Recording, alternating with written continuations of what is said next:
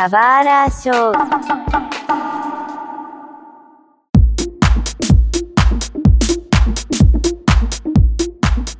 Muitas boas-vindas a um novo episódio do Subara Show. Meu nome é Mário, meus pronomes são ele e dele, e eu tô cada vez mais imerso no mundo do BL. É, eu sou Alexander, meus pronomes são ele e dele.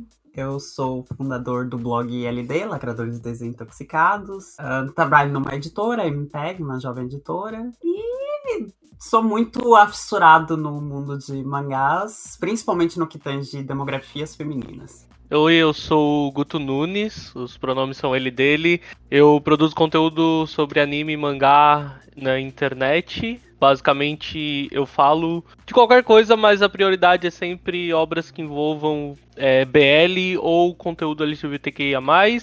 E é isso, não, não faço muito mais coisa do que isso, não. Oi, gente, eu sou a Apache. Pra quem não me conhece, eu sou editora-chefe do Blame Aoi, o site mais antigo sobre BL e Aoi em língua portuguesa e atualmente eu trabalho como assistente editorial na JBC, com foco mais em BL, GL. Sou de tudo que é pra mulher e LGBT tá eu aqui, como tá eu aqui para responder.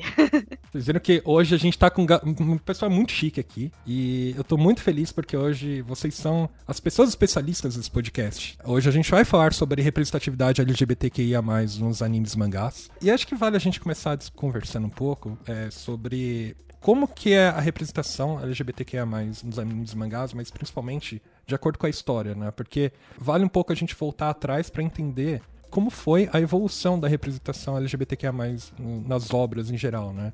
Porque, assim, é, a gente tem muito mais, pelo que eu entendo, né? Me corrijam, a gente tem muito mais obras é, com representatividade hoje do que antigamente, certo? Certo. Só que uma coisa que eu falo quando a gente costuma conversar sobre representatividade anime e mangá principalmente, é que o papo sobre representação é um papo relativamente recente quando a gente fala de debate de mídia e tal. No meio acadêmico esse é um tema mais antigo, mas pra gente que, tipo, no popular, é coisa relativamente recente. E em mídia, geralmente, do da Ásia em geral, esse papo de representatividade é uma coisa que tem que começar a surgir meio que só agora. Apesar de sempre ter tido essa representação, por assim dizer, ela não é feita com esse objetivo em mente. É uma coisa que eu sempre falo para as pessoas, porque às vezes a gente tipo, vai muito na sede quando quer tipo, se ver representado numa mídia e a mídia exatamente não tá com o mesmo objetivo que você. Tipo, você pode encontrar algo que você identifique, te agrade, mas ela não é feita pensando nisso. Então é uma coisa muito tipo, ah, vai ter, sempre tem. Porque eu acho que mídia, principalmente no Japão, é muito feita como válvula de escape de uma sociedade que é altamente rigorosa. Então, tipo, vai ter todo tipo de coisa na, na mídia, na ficção, porque as pessoas se sentem incentivadas a explorar diversos temas na ficção, então isso vai, obviamente, para temas LGBT, mas não é muito feito com lance de, ah, eu quero me ver representada. Tipo, não, eu quero jogar algo num papel. Então, eu acho que também tem a perspectiva de que nesse, no contexto histórico era, é muito, era muito diferente, né? Tipo assim, é, se a gente for pegar como exemplo um Senseiya da vida, tinha lá a, a gente aqui, muita gente aqui via o, por exemplo, o Afrodite como uma grande representação de um homem, sei lá, afeminado, desconstruído em, em quesitos de beleza e tal. Mas a perspectiva deles de beleza tá muito atrelado àquilo ali a uma certa, entre aspas, feminilidade, entendeu?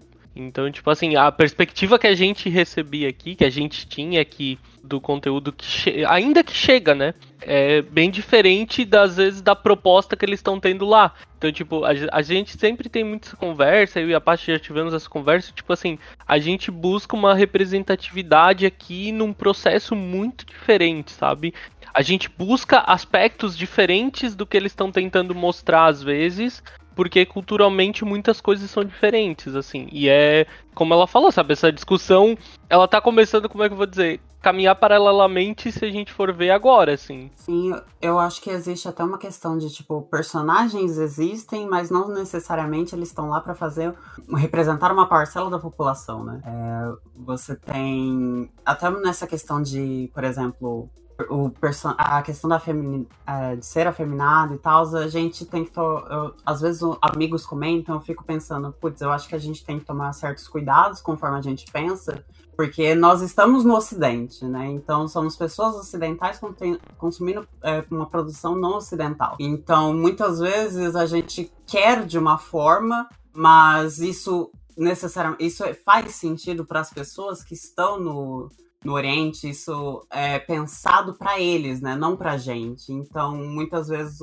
amigos comentam e eu fico, putz, mas isso não é, está sendo, sendo pensado pra gente. As discussões não são necessariamente as mesmas e as intenções não são as mesmas muitas vezes. Então, eu acho que nessa questão é, tem que ter um pouco de cuidado nessa questão de expectativa até. Eu acho também que eu acho que é importante, por mais que a gente falou tudo isso de não é feito com intenção, é feito com outro público, eu não quero dizer que se invalida a forma que muitas pessoas no ocidente se identificam com certos personagens, que tipo, por exemplo, o Guto falou do Afrodite, que não é visto dessa forma no Japão, mas pela falta de representatividade aqui, muitas pessoas obviamente se apegam a esse tipo de personagem. O seu apego e o seu carinho por esse personagem não é inválido, só a questão é que tipo, não deixa uma representação para você, é só a questão quando se você for estudar a obra em si, a intenção do autor, aí a coisa muda, mas isso não invalida o seu sentimento com relação à obra. É uma coisa que eu até comento, tipo, nem tanto LGBT, desculpa estar interrompendo, eu vou terminar o raciocínio.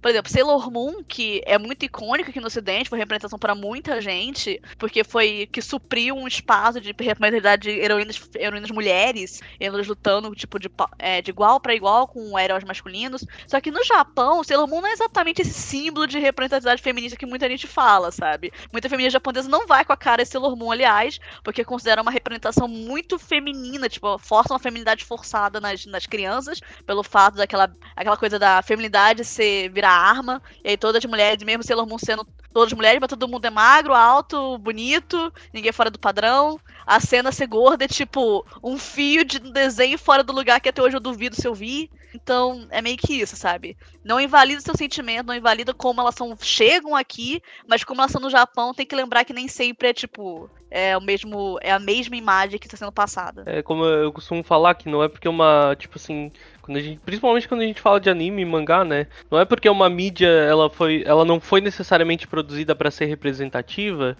que ela não sirva para isso. Eu, tipo, sempre uso Given como exemplo, tipo, não acho que Given foi feito para ser representativo em diversos aspectos, mas tem diversos diálogos ali dentro, é, situações e tal, é, relacionamentos dos personagens que servem para isso, entendeu? Que Given é um bom exemplo porque ele furou muito a bolha e servem como referência para muitas coisas e para a galera se identificar. Então, tipo, como a Paty estava falando, não invalida nada de como a gente se sente em relação a alguma obra ou não. Tipo, a gente usar aquilo ali, a gente se identificar com aquilo, o, o fato de uma obra não necessariamente ser feita para ser representativa, não ignora o fato de que a gente pode se identificar com aquilo e aquilo ser valioso para o nosso processo de descoberta ou de aceitação ou de simplesmente ter algo com que a gente é, com que a gente se identifique e sirva como refúgio em algum aspecto, né? Porque antigamente não tinha tanta coisa assim pra.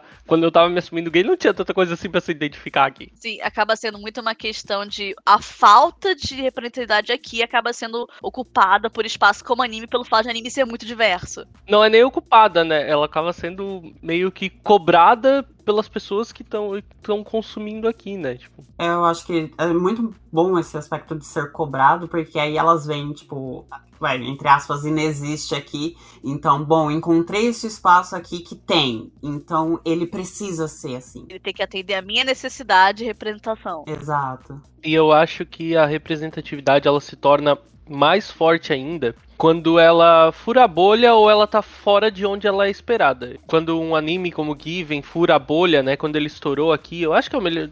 A gente tem algum outro exemplo que seria muito claro? Assim, se for, se for falar de coisa velha, se for falar de coisa velha, tem Gravitation. eu acho que o mais recente, assim, é, é Given, porque eu acho que desde ele não teve mais nenhum, assim. Ele furou muito a bolha, né? Então, tipo assim, eu, eu cito Given porque ele é um anime BL que furou a bolha. Então, tipo assim, ele furou a bolha, então ele foi visto por outras pessoas que talvez não planejavam ver um romance gay. Só que ele ainda era uma mídia produzida com esse conteúdo. Ele é um BL, as pessoas sabiam que ia ter isso. As pessoas esperavam isso. Só que quando a gente vê personagens é, assim aparecendo em, em, outros cenários, né?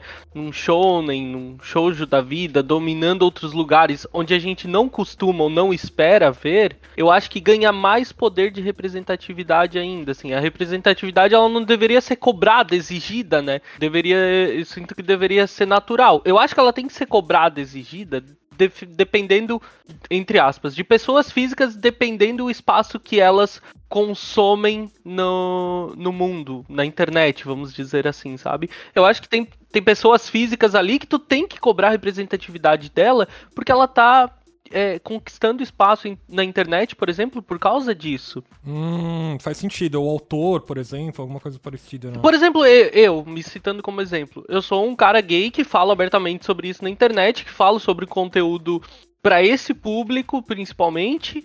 E eu não, não, não é que eu acho que eu sou figura representativa para as pessoas, mas eu tenho que usar esse espaço de alguma maneira, entendeu? E tipo assim, e é justo que eu seja cobrado dessa forma se as pessoas decidirem me cobrar. Mas um, um desenho não foi feito necessariamente para isso, né? Mas é muito bom quando é. Eu acho que a cobrança, se vocês for cobrar, porque eu acho que a representatividade é uma coisa de exigir, eu acho que é muito mais distribuidores e produtores de mídia, porque por mais que, sei lá, o mangá e secai padrão da temporada, não deixa de ser uma história que alguém se esforçou muito para fazer, por mais padrão que seja. Então, tipo, a culpa não é do autor que fez a história dele, a culpa não existe culpa, existe, tipo, você tem que exigir novas formas de mais, é, mais variedade, mais diversidade dos produtores, distribuidores, estúdios, de quem é responsável por elevar essas mídias, de quem é responsável por divulgar essas mídias, produtores de conteúdo que falam de anime e mangá, tipo Guto, Lacadores, Blind. E a, a cobrança tem que ser mais nossa de divulgar esse conteúdo, de deixar, de levar isso ao público do que quem cria história especificamente. Quem cria história tem que divulgar a própria história. É uma coisa muito interessante, porque assim, é,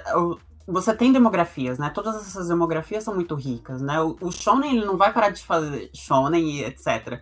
Mas uma questão de proporção, é, quantos shonens não são adaptados para um anime, quantos shows são adaptados para anime, né? Você tem uma decadência muito grande disso, e quando você tem muitas vezes, é com uma qualidade muito aquém. Então, qual foi a última vez que a gente teve um anime de BL pra TV? Para, isso é tópico sensível. É, exato. Podemos fingir que. Podemos ignorar o, o A Noite Além da Janela, né? Esse é um caso porque até a autora fala que é BL, a revista fala que não é. Esse é um caso complicado. E porque eles fizeram uma pataquada na produção, ficou horroroso. É, então, adaptaram o material Sim. inteiro em dois. Eu ainda gosto do anime, mas é. Me pintou uma grande curiosidade, porque assim, existem as demografias. Eu sempre ouvia uh, as pessoas definindo, ah, agora mangá gay ou obras gays se definiam em Yuri ou Yaoi, né? Isso antigamente, tô falando. O quanto que isso ainda é verdade hoje em dia, sabe? Dá pra de definir sabe, essas duas classificações? Eu acho, assim, na minha opinião, assim, vamos primeiro separar entre BL e Yuri, porque eles funcionam de lógicas diferentes. Mas, por exemplo, o BL, eu brinco que o BL é um gênero que se comporta como demografia, porque o lance de tudo que é BL é declarado como BL, publicado igual a revista Shonen, Story, etc. Na revista BL, ou produtora distribuidora distribui como BL assim que é vendido. Mas isso não impede outras obras que, tipo, não são vendidas como BL, não tem nada, tipo, não tá. O marketing não quer dizer nada, mas, tipo, tem personagens gays, relacionamentos LGBT em alguma forma, não impede, assim. É aquela coisa. Acho que a ideia é que tudo todo BL vai ter relacionamento, um relacionamento homossexual, por dizer assim, mas nem todo relacionamento homossexual vai pertencer de um BL. E eu acho que essa é aquela questão que o Guto fala de importância de furar a bolha, porque quem vai ler BL já vai ler com uma expectativa da mente, eu vou ler exatamente sabendo o que eu vou encontrar ali. Agora, uma obra que não se vende com BL e vai ter um relacionamento, a expectativa é outra, a receptividade do público é outra. Então é interessante. Gui, aqui no Ocidente acaba muito que como a, o mercado não funciona igual ao mercado japonês, então as demografias, por mais que elas existem, elas existem muito mais na consciência do fandom do que pelo de quem o público, do que as distribuidoras saem. Tipo, o povo sabe que shonen, o que é Sword, porque a gente lê na internet, a gente sabe o que, que é. E a gente sabe, a gente vê o marketing. Mas como o marketing aqui no ocidente é muito mais anime, mangá, não, anime pra menino, anime pra menino, é anime de lutinha, anime não sei o que. Então essas coisas vão ficando mais, mais confusas. No Japão é bem mais definido do que aqui. Então aqui, ser BL ou não, acaba sendo uma confusão. Porque o que as pessoas querem ver, na verdade, não, eu quero ver um romance gay, foda-se é BL ou não. Aqui, no, aqui a, a, coisa fica mais confusa justamente porque eles não têm tanto acesso. No Japão, acesso é, é, óbvio, porque tem tudo lá. E aqui é muito uma questão do que você consegue botar suas mãos. Você consegue botar suas mãos, não é exatamente a BL, mas tipo, se tem lá o que você, o que, vamos dizer, o que te atende, você vai consumir.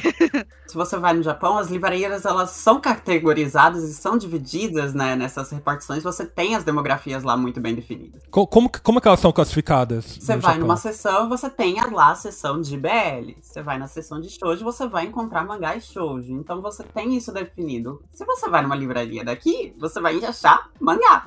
Tá tudo, é mangá, tá tudo junto, não tem separação. Para eles é uma questão mercadológica muito importante. Mas, tipo assim, a discussão que a gente tem sobre isso, tipo, quando tu pensa, bah, mas aqui pra gente não é tão. Tipo assim, não é indiferente. Tem gente até que fala assim, né, que não deveriam nem ser discutidas as demografias aqui. Faz sentido, pensando em questão de mercado. Só que a, a lei e a parte vão concordar drasticamente comigo, que a gente sempre fala é que o problema é que se a gente não preservar isso, se a gente pensar generalizado como mangá, a corrente vai arrebentar em algum lugar. Vai arrebentar E é na sempre parte o elo mais fraco. Porque quem vai se lascar. E o elo sim. mais fraco é sempre o que não é o shonen de lutinha. É sempre o BL, é sempre o shoujo.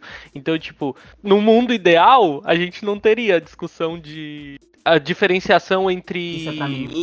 Entre BL Uhum. e, e shoujo com casal gay, né? Por exemplo, tendo que foi lançado aqui, né? A gente não teria essa diferenciação no mundo ideal, mas ela- a gente precisa dessa diferenciação porque senão quem vai ficar sem mangá é a gente. É porque não vende, é isso? Se, você, se eu não classificar dessa forma, não vende? Não, não, quer dizer que não vende. Não vende sim. A questão é que, se a gente for, do- se a gente for levar pelo histórico, aquela coisa. Se vo- a todo produtor de mídia, geralmente, sei lá, é, gravadora, editora, etc., vai pelo não, eu quero vender o que vende, quero lançar o que vende. E editoras em geral é mais diferente, porque editoras de, perdão, de livros tem muito aquela questão de diversificar o catálogo. Só que quando o negócio aperta. É muito tipo assim, não, tem que ser uma obra pra todo mundo. E aí, aquele lance de todo mundo, todo mundo geralmente, o, o- todo mundo, entre aspas, é o padrão. Quem é o padrão? É o homem branco cis hétero. Porque ele consome, o ele consome certas obras e todos os públicos consomem as obras que ele consome. Porque todo mundo, todo mundo gosta de lutinha. Beleza, eu tenho meu show de lutinha, geral gosta.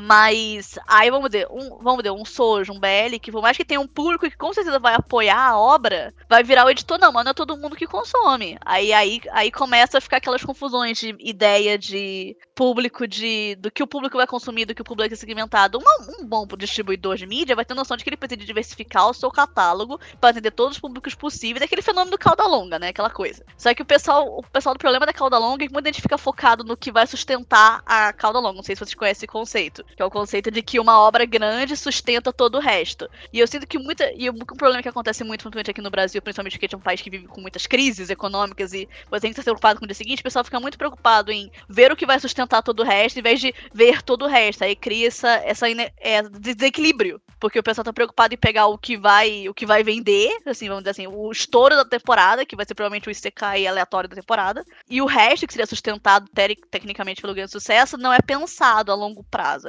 E isso é uma, isso é uma coisa que o público e as editoras e as distribuidoras de mídia têm que ter noção em mente. A gente tem que distribuir porque é importante pra gente. Você nunca sabe também onde vai estar o próximo sucesso. Você ficar nessa mentalidade engessada do o shonen é o que com certeza vai vender e outros mangás não vão ter o mesmo nível de alcance. Você nunca sabe. Você nunca sabe o que vai vender. Vocês algo muito legal que, ok, temos personagens que estão em obras que na teoria não são, não não estão dentro da LGBTQIA+, é, sei lá, um shonen, né? É, que tem um personagem que é LGBTQIA+. É, vocês têm exemplos desses tipos de personagens? Eu, eu, por exemplo, eu consigo pensar em um que é o personagem não binário de é, Comic, Candy Communicate, eu esqueci o nome. Ai, agora tem que pensar em nomes, que é aquela coisa, você conhece, você conhece Exato, gente. porque, tipo, eu me demografia de shonen e de seinen. Então eu parei de me acompanhar muita coisa pra focar justamente nesses espaços que tem, nesses locais que tem pouco espaço no mercado. Então fica complicado pensando em nomes. Tinha um anime que ele estreou, não, pá, eu não lembro em que temporada, talvez em 2019. Se eu não me engano, ele era seinen. Eu não lembro qual foi a classificação exata que ele recebeu. Deixa eu procurar. Ele foi um anime que, tipo assim, ele não, não tratava necessariamente disso, mas ele tem, inclusive, um episódio muito específico. O anime chama Hoshai no Sora. E ele tinha um episódio específico que discutia a, discutia a questão de gênero de uma maneira assim, ó, muito sensível, impecável, assim. E era tipo um, um personagem e ele tava nessa, como é que eu vou dizer, nesse processo de entendimento sobre o próprio gênero, assim, e ele discutia isso com um outro personagem. E é um anime que ele não foi feito com essa proposta. A proposta nunca foi essa. Ele sempre foi um anime ali sobre, tipo, de esporte, né? De, de alguns outros, outros problemas, questões familiares, né? Um monte de moleque de 15 anos ali com vivendo sua vida. E daí ele levanta entre diversos outros aspectos, ele, por, por exemplo, levanta esse, que é, tipo assim, ó, que foi uma das discussões dessa questão que eu achei mais da hora, mais sensíveis, assim, de, de várias que eu já vi, assim. Foi interessante comentar do Rochiai, porque é justamente entra naquele caso que a Paty, que a Paty falou. Porque o Rochiai foi sabotado pela equipe de produção, pelo comitê de produção. Demais. É. Ele, ele é um anime original, mas ele estava pensado para ser 24 episódios. Durante o, o, processo de produção, quando eles já estavam avançados na produção, a produtora falou: não vai ser mais 24, vai ser 12 dá um jeito de fechar. E não dá. Ele simplesmente termina seco, assim. Exato, ele só termina. E aí o diretor do, do anime, se eu não me engano, ele quis fazer um filme. Eu acho que o filme tá até pronto. Mas ele não, ele não tem um local para lançar essa, essa produção, né? Então, o Rochiai fica muito no, naquele sabor do que ele poderia ter sido, né? Porque ele começa a ser, mas ele de fato não é, não consegue se concluir. E até agora a gente não sabe qual o grande potencial que seria a série, né? Porque, muito embora exista esse filme, ele não vai contemplar o, o material que tinha sido pensado para os 24 episódios. Eu ia comentar que o Guto falou de Rochai, e Rochai é um caso, vamos dizer, relativamente raro, dos personagens discutirem abertamente a questão LGBT. Porque geralmente tem muitos personagens LGBT em animes, mas como aquela coisa, muitos autores evitam de, vamos dizer, eu gosto de dizer que, no, que muitos autores japoneses não querem oficializar o assunto, dizer que o personagem é assim, assim, assado, porque você que o personagem é assim, assim, assado, você, tipo, trazer o assunto. Você não comentar o assunto é você não fazer um statement sobre o assunto. Então a gente tem muito caso de personagens que, tipo, quem tá vendo identifica que é um personagem LGBT num certo nível, mas a história não vai falar, tipo, ah, esse personagem é bissexual, esse personagem é trans, não vai falar esse tipo de coisa, porque senão você traz o assunto à tona, mas a gente que consegue ver, consegue interpretar e deixar claro. O Arthur falou de Rochai, mas, por exemplo, a gente tem exemplos, tipo, do. Que são casos que são explícitos, os personagens falam. Que é aqui no Nani Tabetá, que é um mangá seinen de, do casal gay, que é um mangá focado em culinária. Tem os que a JBC lançou, que é o Boys on focado no homem trans e o lance dele criar uma marca de moda. O Shimanami Tassogare, que é com vários personagens LGBT, que é focado nessa temática. Tipo, são casos que os personagens falam explicitamente da questão social dele, da questão de gênero, de sexualidade e tudo mais. Agora, personagens que, tipo, são paralelos, tipo, eles estão na história, todo mundo que tá vendo consegue identificar que eles são. Eu vou falar, por exemplo, tem Crona de Eater, que é um personagem não binário, que simplesmente o gênero não é identificado, e foda-se. Tem muita discussão sobre o Rimuro, que é o protagonista de Slime, se é um personagem não binário também. Temos casos, temos os casos ruins, que são os casos dos personagens que são estereótipos gays, que a gente vê muito em One Piece isso. E são casos, tipo assim, que quem não ninguém em nenhum momento vai falar que é gay. Mas, tipo, tá lá, representação ruim ou boa, você identifica. Um exemplo que eu gosto muito é o Shonen é, Showa Kuraku Goshinju, que é um mangá josei, um, um drama de época que questão de gêneros, tipo, tá sendo discutido ali no meio. Não é uma, tá dentro da obra, mas, tipo, quando o personagem não tem aquela coisa de, ah, o personagem não, ele tem uma questão com gênero. Apesar de quem tá vendo, você consegue ter inter... interpretação de texto, você consegue ver. Só que eu acho que no ocidente fica muito uma ânsia, porque muitas vezes você consegue ver, você consegue interpretar o que está acontecendo, mas quando o personagem não fala, uma galera fica insatisfeita, porque a pessoa quer que as coisas sejam ditas. E isso não vai acontecer. Japonês não funciona assim. Raramente a coisa tipo, vai ser dita assim numa forma tão explícita e reconhecida, a não ser que seja o tema da obra. Então, isso eu vejo essa, eu vejo essa frustração no público. Por exemplo, muita gente. Eu vi gente falar que Kinona Tabetara é queerbait. Apesar de ser um mangá sobre um casal gay, que fala sobre o dia de ser gay, e fala de inúmeras questões, inúmeras questões LGBT ser, ser gay no Japão. É, só que é queerbait porque não é o que a pessoa quer. Ela trata até de casamento, né? Do, da questão do casamento. Trata de casamento. Fala de, assim, do casamento no Japão, como é que pessoas gays, assim, entre aspas, se casam no Japão, que como o casamento não é legalizado, o mais comum é um, uma pessoa do casal adotar a outra para poder ter que, pra poder passar questão de herança, plano de saúde, esse tipo de coisa. Então, tipo, é abordado esse assunto. É bem realista nesse sentido de abordar as dificuldades que tem como pessoas gays no Japão, mas pela obra não ser tipo, ah, eles não se beijam, que é uma crítica que tem, as pessoas não demonstram ações, ações públicas de afeto. Tipo, é difícil eles se abraçarem, se beijarem. Principalmente na, na, na adaptação. No mangá até tem. E aí, talvez as críticas não é o que a pessoa espera. Tipo, não, não é o que ela tem em mente que devia ser. Apesar da obra abordar. Apesar da obra falar do assunto. A última coisa que você pode pensar sobre essa obra é que ela é uma obra queerbait, mas não é o que a pessoa quer. Entendi. Você tá falando que é queerbait porque eles não, não demonstram afeto, né? Mas eles tratam de alguns temas, né? Não, não alguns temas. A obra é sobre isso. É sobre isso. É barra comida, barra questão gay ser gay no Japão. Uma coisa entrelaçada à outra. O primeiro episódio fala disso. Um dos, um dos grandes debates da história é que um dos personagens, ele, ele é gay, ele tá num relacionamento há cinco anos com o namorado dele, eles moram juntos juntos, só que ninguém no trabalho sabe que ele é gay. E ele não quer falar, ele não quer sair do armário, ele não se sente confortável de fazer isso, enquanto o namorado dele, no trabalho dele, todo mundo sabe que ele é gay, porque ele é um cabeleireiro e é estereotipado que cabeleireiros sejam, homens sejam gays, todo mundo no trabalho dele sabe, ele tá nem aí de mostrar pro mundo que ele é, mas o outro é extremamente inseguro com isso, porque ele saiu do armário pros pais dele, os pais dele, tipo, hoje eles, eles entendem, mas eles claramente entendem, mas não entendem. Tipo, eles falam, eles cometem muitos erros, eles fazem engano, eles magoam ele sem querer. Eles falam que não, você devia ser mais aberto sobre a sua sexualidade, mas o cara, tipo, só que não compreende a segurança que o filho tem. Então o mangá é muito bonito nesse sentido, porque ele aborda isso. Tipo, o mangá é sobre isso, a adaptação é sobre isso. O dorama é lindo, é até recomendo que as pessoas vejam, porque eu chorei horrores lendo, vendo o dorama. E aí eu sinto que as pessoas têm muito uma ideia de como a representatividade deve ser, de como deve abordar, e não parar pra refletir que esse, esse quadrinho, essa obra, tá falando da realidade japonesa, de como essas questões, questões relevantes pro público japonês. Porque, por exemplo, a questão dos pais é muito importante no Japão, tipo, que até BL fala disso, que BL não tem a ideia, não tem a não tem objetivo nem a proposta de representatividade, mas não quer dizer que não aborda, não quer dizer que não fale desses assuntos. Questões de, ah, não posso me casar com a pessoa que eu amo, ah, eu não posso dar neto pros meus pais, como é que eu vou fazer, como é que fica a questão da minha família, são questões muito pontuais, que também importam, que no Ocidente importam também no Japão. Então, tipo, as pessoas, esse assunto é falado, é discutido, mas é que as pessoas muitas vezes querem uma ideia, tipo, não, elas querem algo tipo Rastopper, que é algo tipo Euphoria, que é algo tipo Sense8. Não vai ser isso, porque essas públicas são meio com, funcionam com lógicas diferentes. E, e algumas ocidentais, né? Então ainda tem culturas diferentes, né? E historicamente, quais são as obras que a gente tem que é, melhor representam, sabe? Melhor retratam a representatividade? E, aliás, ou como começou é, a melhorar, é, pelo menos ou terem mais obras dedicadas, etc, né? Aí você vai ter que, aí, tipo, acho que literatura japonesa, mangás, acho que desde o início dos mangás tem personagens de, em algum nível que exploram facetas da, da comunidade LGBT ou são LGBT em algum nível. Depende muito de qual público, de qual, vamos dizer, de qual sexualidade. O mangá é importante pra pessoa lésbica, é importante, importante pro público gay, é importante pro público trans, vai ter obras diferentes falando de coisas diferentes dentro e fora da bolha. Qual que são os mais famosos? O que, que vocês conseguem citar de mais famoso, assim, que, olha, isso aqui estourou até bolha? No Japão, que eu sei, obras que estouraram mesmo fora da bolha no Japão, tô falando do sei, tô falando do Japão. Um exemplo é o Sans Love, que é um dorama que teve, que, que é sobre que tem um romance gay como central da história, e fez um sucesso absurdo no Japão. Absurdo, fez muito, muito sucesso. E tanto que o próprio sucesso do Dorama meio que incentivou a criação do Blue Links. Foi um estúdio que tem, que faz animes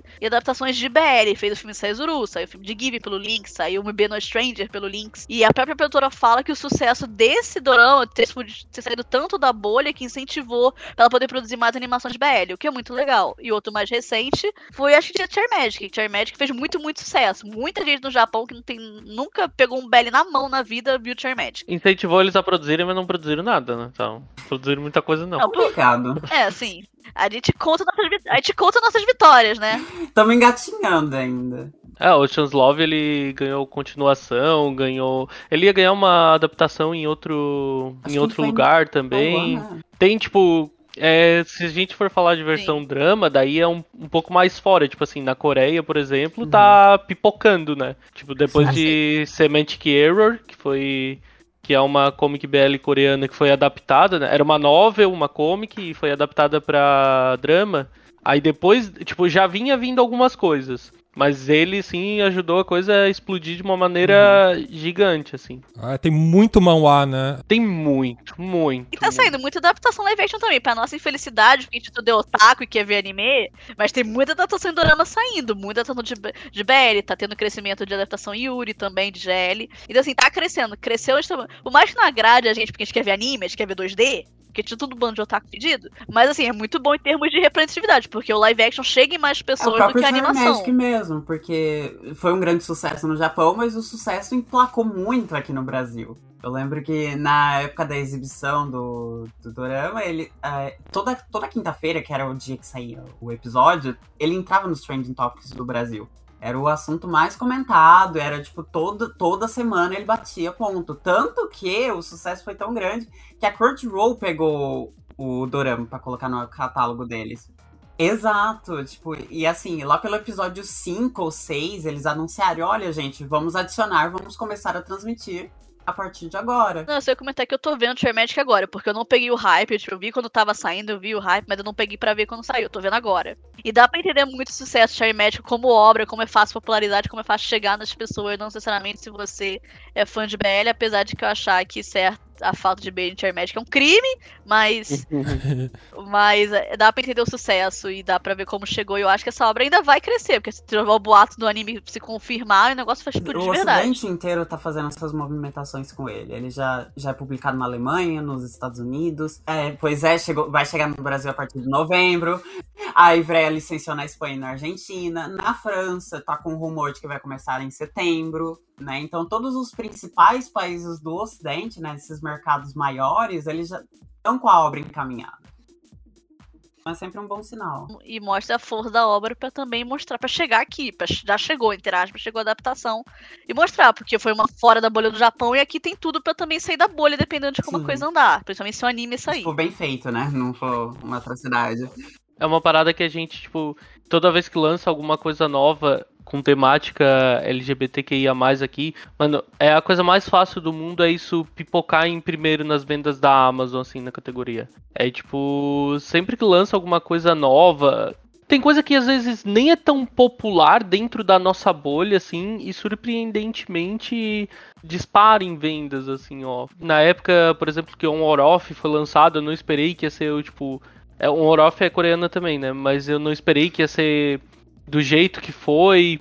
Given a gente já esperava, né? Porque já fazia muito sucesso e tal. Então, tipo, não faz muito tempo que as, que as. Não faz. Não dá para dizer que faz muito tempo que as editoras aqui enxergaram que, tipo, que essa parada vende demais, assim, ó. Que a galera eu compra que foi até a partir de Given que isso começou de fato a acontecer. É, eu também, eu também acho. Eu, eu também. Eu, eu, eu, boto, eu boto, eu boto Given, tipo, Given pra eu mim. Eu também tenho essa perspectiva aqui. de que ele foi o ele foi a referência, assim, pra. pra aqui no Brasil, tá. Justo. Aqui no Brasil, aqui no Brasil isso, porque já teve, teve. Saíram obras BL antes de Given, mas era sempre aquela coisa, tipo, bem conta-gota, sabe? Era uma editora que lançou. Era basicamente uma editora lançando, que era New Pop, a JBC tentou muitos anos atrás, mas aí não tentou até bem não tentou de novo até bem recentemente. E a maior parte era New Pop publicando a conta-gotas, o que mal ou bem era alguém trazendo. E aí o negócio meio que foi certeiro com o Given, porque saiu na hora certa, no momento certo, no melhor timing possível. Tinha coisa que era muito boa, tipo Joy, da Itsuko, que a New Pop já tinha lançado, que é tipo um mangá excelente.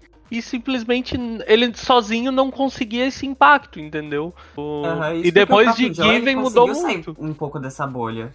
Ele conseguiu chegar em gente, não tinha nada. E é um mangá sem adaptação nenhuma, foi só, foi só boca a boca mesmo. E obras como Rosa de Versalhes, isso não se encaixa de algum jeito até na popularização aqui?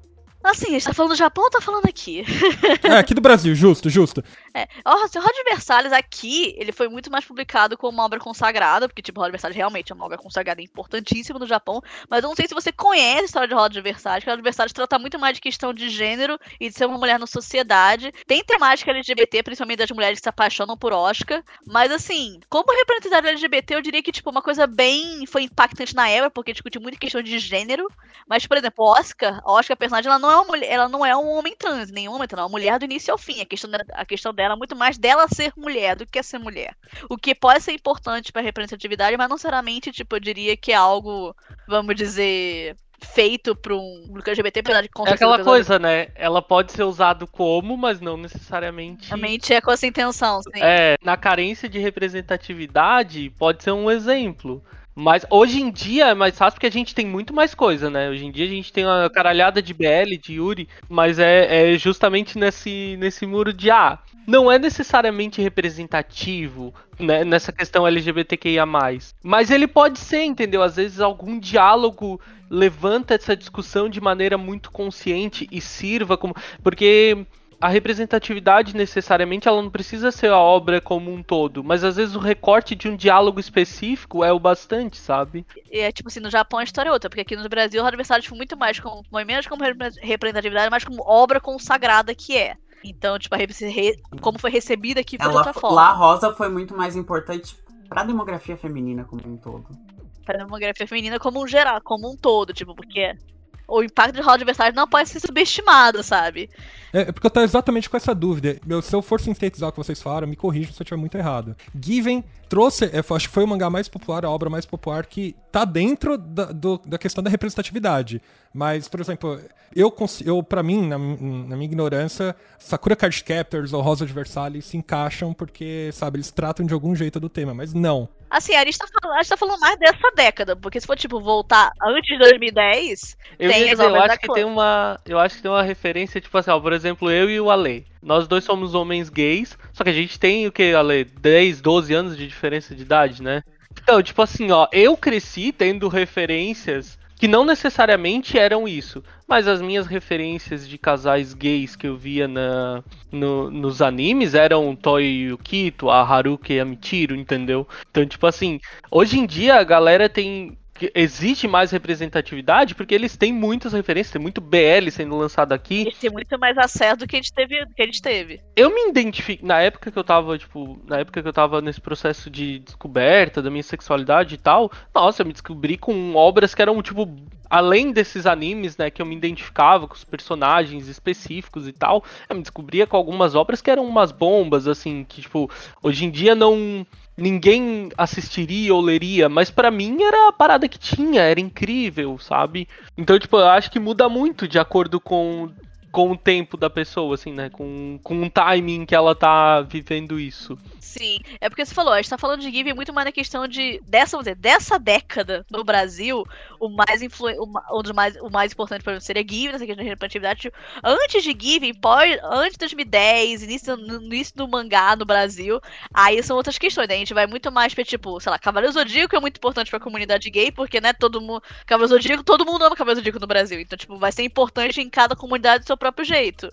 Teve Sakura Card Captors, falou um exemplo, mas eu diria que essas obras são muito mais aquela coisa de suprir um espaço que não existe, suprir um buraco que tá vazio do que ah, uma obra que tem esse que tem esse público que tem essa mente e conquistou todo mundo. Porque tipo, Sakura foi importante para mim, Sailor Moon foi importante para mim, mas são obras que assim, é paralelo o assunto, sabe? Tá. Foi aquela coisa, você pegou um recorte e, lá pra, e você pegou para ti. Eu acho que depende da experiência da pessoa, porque você nunca sabe o que a pessoa vai ter acesso, a experiência de cada um é diferente, a experiência do que vai impactar a pessoa é diferente, às vezes uma obra que vai impactar uma pessoa não vai impactar outra e vice-versa. Eu acho que é muito mais importante existir diversidade de mercado para cada um achar a obra que fale mais com, com ele internamente, do que, tipo, ah, existe uma obra perfeita para todo mundo. Não existe obra perfeita, essa obra não existe. Você tentar cobrar isso de alguém é loucura. E é por isso que muitas vezes acaba. Eu acho que você até cria ressentimentos no fandom, porque às vezes alguma obra atende muito, é muito bom em algum aspecto, mas não atende outro. Aí a pessoa que sente que tem algo faltando julga a obra como ruim porque ela não atende todos os aspectos da experiência, sendo que é impossível. Uma obra vai focar num, num ponto de vista, numa experiência, dependendo de um personagem, por assim dizer. Então eu acho que é mais importante a gente exigir que tenha mais obras. Tipo, que eles não pode, ah, tem, tem Shimanami Boys no Brasil, pronto, acabou, não precisa trazer mais nada. Não, tem que trazer mais coisa. Boys pode não refletir todo mundo, Shimanami pode não refletir pra todo mundo. Pode, reflete pra muita gente, mas não reflete pra outros. Tem que ter mais, é sempre trazer mais. Eu acho que a questão é muito mais, tem que ter mais, porque isso não é, não é, não é um clubinho, não existem vagas limitadas para representar LGBT. Você só tem que, é, tem que abrir espaço. E eu não acho que dá pra gente ter a ideia de que, tipo, consuma anime ou mangá pensando em, em ajudar nesse processo, entendeu? É tipo assim, é uma parada que deve e tem que acontecer naturalmente, assim eu acho que ele é parte desse processo a partir do momento em que tu consegue te começa a te identificar com alguns aspectos, alguns personagens, talvez fora do BL.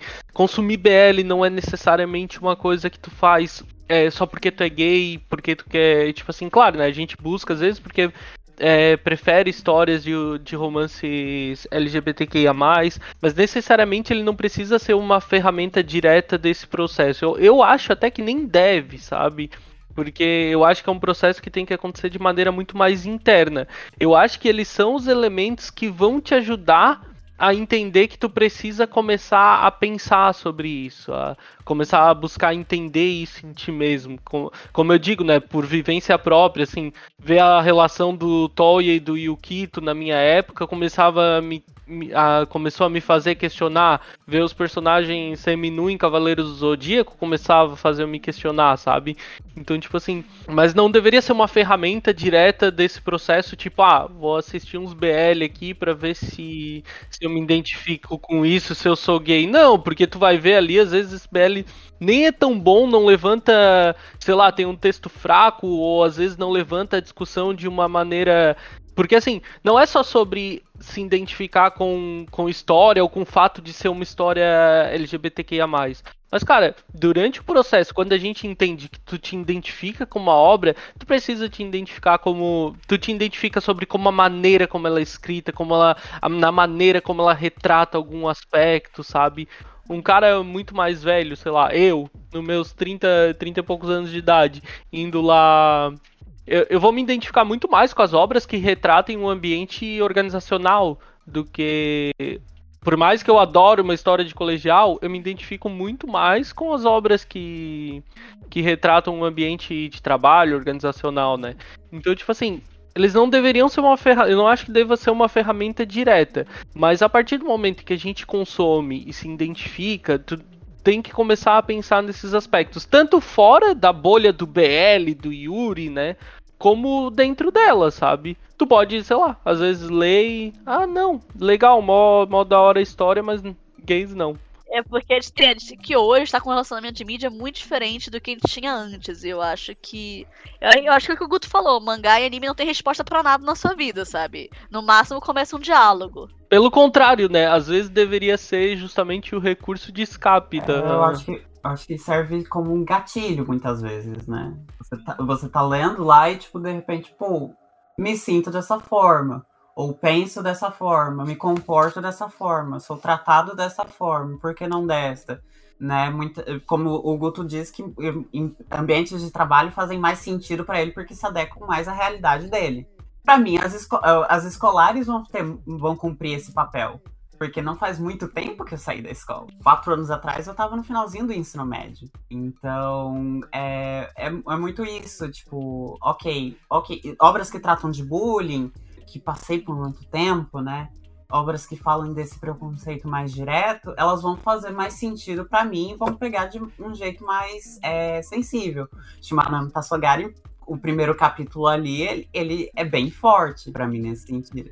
Eu até reli ele para escrever um texto e, tipo, eu tava meio mal, assim, com sensação de enjoo, justamente por causa disso. Eu não sei se eu peço desculpas ou não agora. porque não é, é bom, eu, é, é muito bom.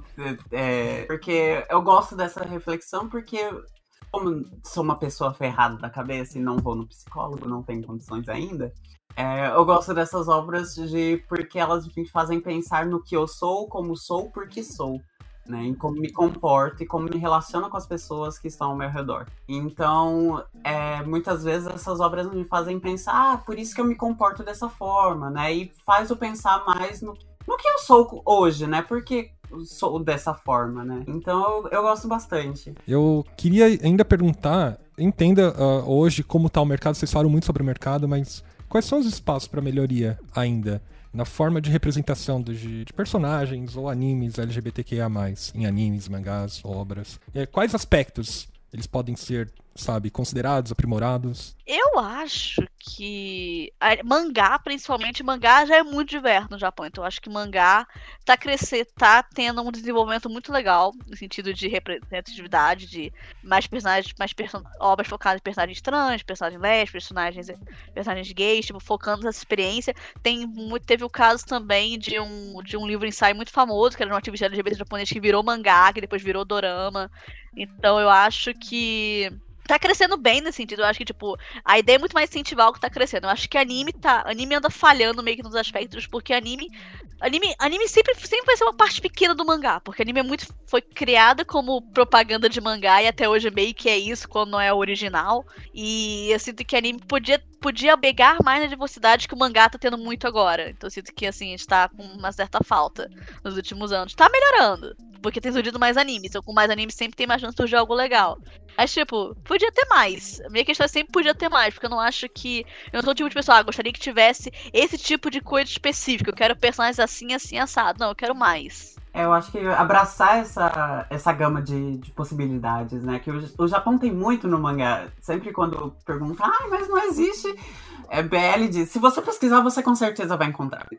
Porque, assim, pode não chegar pra gente no ocidente, mas se você procurar, você vai encontrar. Você acha? Gente, sai 100 volumes de BL por mês no, no Japão. De Yuri, deve ter mais perto de umas centenas, espalhadas em diversas demografias. E não é como se eles não estivessem tentando, né, dar mais espaço, adaptando. O problema é que eles estão adaptando muito pra drama, né? A gente queria mais anime. A gente queria mais anime. é. E tipo assim, então eles estão dando espaço, tá? Ti- Tipo assim, eles estão colocando. Tem muitas que são em serviço on demand, né? Mas tipo assim, tem muitas que. Tem, tem dramas que acabam saindo na televisão também. A questão é, a gente queria anime, mas é diversidade eles têm, né? Falando no, no Japão, assim, diversidade eles têm. É, eles deveriam talvez dar mais espaço pra isso onde, onde se perdeu, né? Só que aqui do Brasil a gente já não tem, não tem muito o que reclamar, honestamente, Não, a ultimamente. gente tem assim. muito o que reclamar, só que a Não, gente tem não muito tem que reclamar de maneira generalizada, mas eu quero falar sobre. Não, sobre que, do que reclamar a gente tem de muita coisa no geral. Mas eu quero dizer sobre- O que a gente tem hoje, em vista do que a gente tem quatro anos atrás, a gente tá muito bem.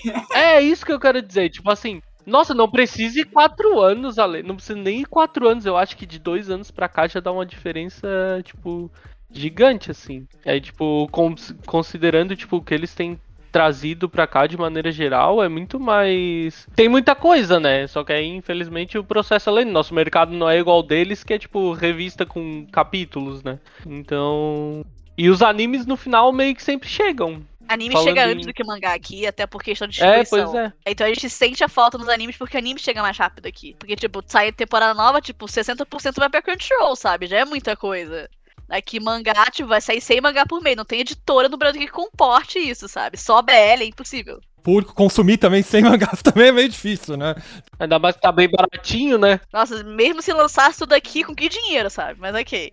Pessoal, pra encerrar então, que obras que vocês gostariam de destacar de LGBTQIA+, dentro da representatividade LGBTQIA+, e o porquê? Mas às vezes vocês vão citar algo que é mais impactante pra você, né? Então, por que que vocês citam essas obras? É, eu vou. Caraca, eu vou ter que falar do meu trabalho, mas aqui. É, eu vou citar Shimanami Tassogare, que eu acho que é a obra que eu mencionei aqui várias vezes. Que eu acho que é uma obra muito importante no sentido de, vamos dizer, representatividade no Brasil, de trazer obras que retratam tipo de tema pra cá. É uma muito, muito impactante. O autor é, não, o autor é, se não me engano, é não binário.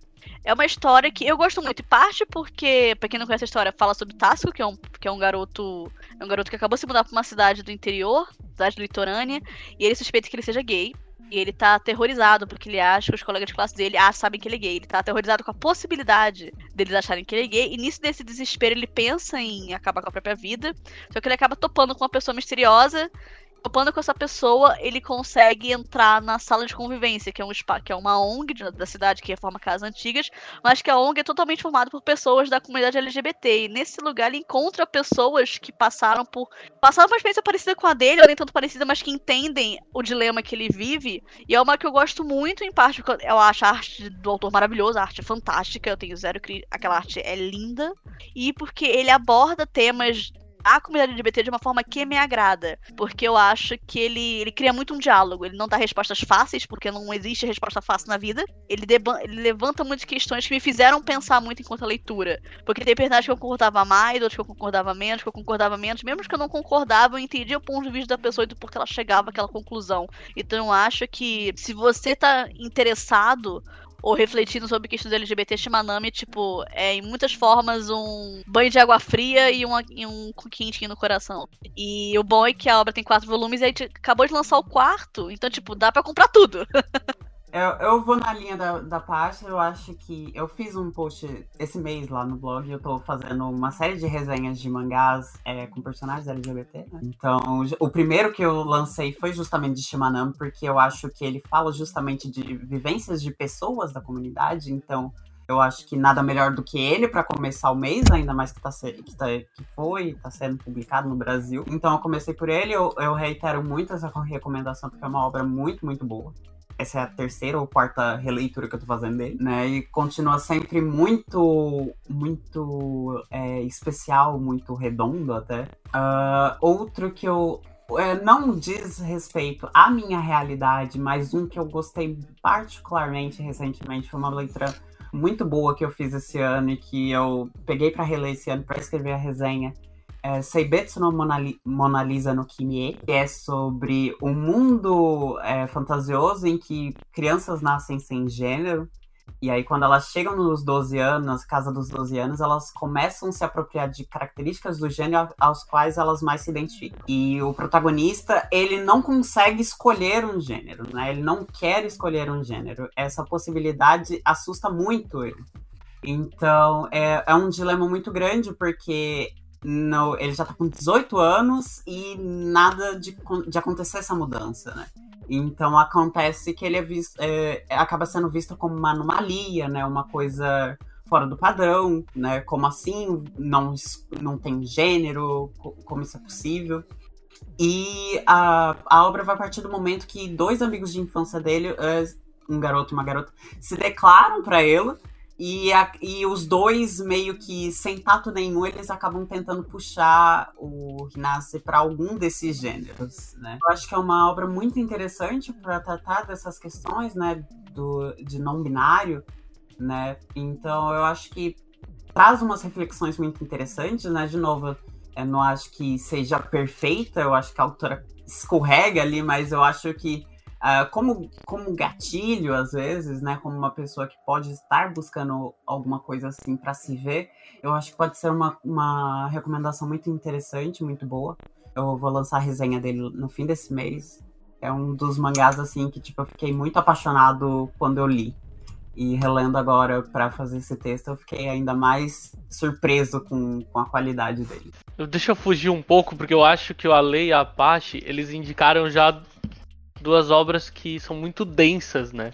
Tipo assim, é inegável que Shimanami, por exemplo, é muito denso. Então, tipo assim, eu sempre que algum que alguém converse comigo em relação à questão de sexualidade, né? Nem tanto de gênero, mas sexualidade. Até porque, particularmente, eu não acho que eu seja uma pessoa realmente apropriada para falar muito sobre gênero. Eu sou bem cis. Eu eu sempre indico o meu mangá favorito do mundo, assim, no momento, é que é Life Senjou no Bokura.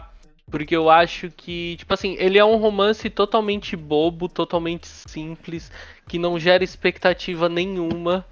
Porque. Só que ele conta a história de um casal gay que se conhece na, na adolescência e a gente, e tipo, tu acompanha todo o processo da vida deles, assim, é do começo ao fim da vida deles, tipo. É, e eu, eu gosto muito de obras assim, porque eu acho que obras como que eles citaram, né, são muito importantes porque elas levantam a discussão. Mas é que eu acho que obras que normalizem isso tem, o, tem tanto valor quanto, sabe? Porque no meu processo de descoberta, por exemplo, eu queria que as coisas tipo, que, que, que isso nunca fosse destaque em determinados momentos, assim, né? Então, por mais que ele tenha algumas, algumas coisas que tornam ele um mangá meio bobão, sei lá, simples, eu adoro isso porque ele normaliza muito desse do relacionamento entre eles e tal. Claro que não tem muitos meios externos que possam trazer alguns conflitos que tornem a coisa mais difícil, mas eu acho que ele é muito, ele é uma leitura muito gostosa para isso. E daí se a gente fosse por uma coisa um pouco mais pesada, eu aí seria que foi lançado no Brasil, que eu que é uma leitura também muito sensível assim, que é minha experi experiência lésbica com a solidão. Ah, eu ah, adoro esse, esse, mangá. Esse é muito Nossa. bom. Esse mangá é simplesmente sensacional. É uma, como eu disse, ele é muito sensível assim, é tipo a autora ela coloca aquilo nas páginas de uma maneira muito, muito, muito delicada, muito envolvente, por mais que ele seja muito denso, assim, é uma leitura tipo pesada, mas tu te envolve e tipo assim, e é um processo de descoberta que ela tá vivendo de mais de uma coisa, não é só sobre sexualidade, aquele processo, sabe, que ela tá vivendo ali. E tipo, são paradas que que a gente vai viver, que todo jovem vai viver, assim, todo velho vai viver também, sabe? Tem diversas discussões que ela levanta ali em meio a esse processo de tentar entender a sexualidade dela, de viver uma vida adulta e tal. São levantados pra gente. Nossa, aquele, esse mangá é simplesmente impecável, assim, pra mim. Tem, tem uma continuação dele também, né? Esqueci o nome, né? É o é... Diário da, da Minha Solidão Comigo Mesmo. Isso! Galera, muito, muito, muito obrigado pela participação de vocês. Eu também queria abrir um espacinho pra, se vocês quiserem mandar um recadinho, repassarem por onde o pessoal pode achar vocês, o trabalho que vocês. Ah, eu agradeço pelo convite, fiquei muito feliz. É, vocês podem achar o blog em qualquer canto. Acho que a gente está usando mais o arroba de LD, L. Vocês acham no Twitter, a gente tem um. Tá principalmente no Twitter, no Instagram, a Débora tá lá fazendo os postzinhos dela. A gente fala sobre, muito sobre mercados internacionais e bastante no mercado nacional também. É, ocasionalmente a gente comenta de algum anime e tal também, mas eu, desde que faz alguns anos que eu voltei muito à proposta do blog a ser é, dar esse espaço para demografias que são pouco atendidas ou que fogem do padrão, né? Mangás que fogem do padrão que a gente já tá lotado aqui no Brasil. Então, é isso, eu acho. Fico muito feliz pelo convite. Muito obrigado. Mário, muito obrigado pelo convite, É, foi muito divertido participar, falar sobre isso, por mais que seja. Eu acho que isso é uma discussão muito importante na vida de muita gente, né? E para quem quiser acompanhar um pouco mais do que eu faço, eu tô principalmente no YouTube, é arroba Gutonunes lá, que agora o YouTube usa arroba, né? Então é arroba Gutonunes lá, youtube.com barra arroba Gutonunes. E eu tô sempre falando sobre obras principalmente BL, assim, o meu foco ele é muito mais BL, mas sempre que tem alguma obra que, que me chame atenção de maneira geral, é, seja, seja envolvendo conteúdo LGBTQIA+, ou não, eu falo sobre elas lá. Nas outras redes sociais eu sou arroba, Gutonu. E lá nas outras redes sociais eu falo sobre qualquer besteira, qualquer merda. e mais uma vez, obrigado pelo espaço, porque levantar esse tipo de discussão é sempre muito importante. E obrigado pela, pela conversa também, tá, Paty e Ale? É, antes de tudo, obrigado pelo convite. Foi um papo muito legal poder conversar com todo mundo sobre esse assunto, apesar de eu achar que a gente fica meio dando voltas, porque a gente gosta de falar muito sobre isso. Mas, bem, pra quem quiser me seguir pessoalmente, eu tô principalmente no Twitter, com SleepAnarchy.